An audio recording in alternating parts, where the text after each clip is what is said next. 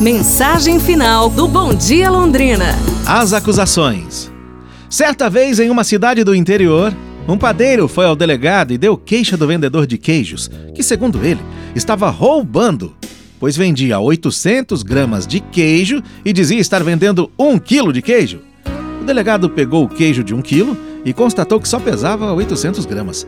Então ele mandou prender o vendedor de queijos sob a acusação de estar fraudando a balança.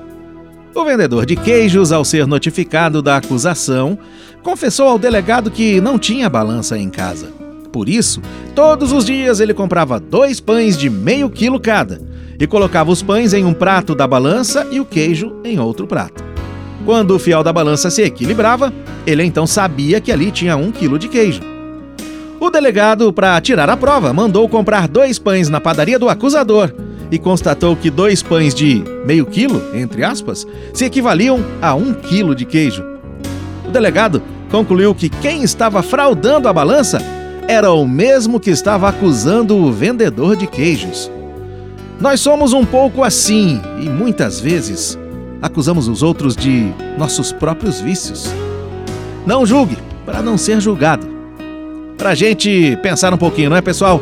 Amanhã nos falamos. Um abraço saúde e tudo de bom!